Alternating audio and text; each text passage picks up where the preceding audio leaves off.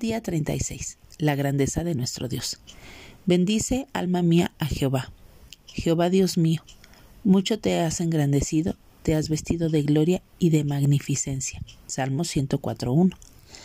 El salmista se siente tan asombrado frente a la grandeza de la creación de Dios que solo puede prorrumpir en un torrente de expresiones que alaban a Dios.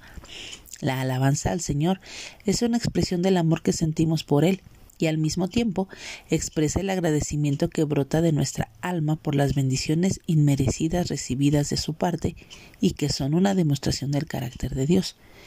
El mundo que Dios creó es la habitación perfecta para el ser humano. Es un regalo único que se nos ha entregado para disfrutarlo y cuidarlo como mayordomos fieles.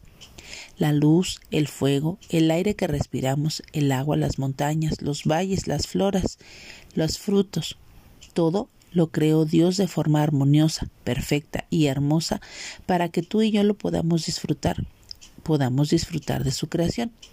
Los seres humanos, asombrados ante la grandeza de la creación, debemos exclamar con palabras de alabanza y agradecimiento para el Señor, bendice alma mía a Jehová.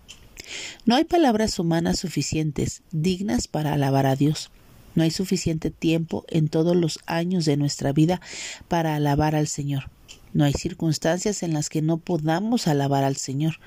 Dicho con toda sencillez, alaba al Señor en cada momento, en la prueba, en la alegría, en la tristeza, en el triunfo, en la derrota. Cada estrella que brilla en la noche, cada ave que cruza el cielo, cada gota de lluvia que cae, todo a nuestro alrededor es un gran motivo para alabar al Señor.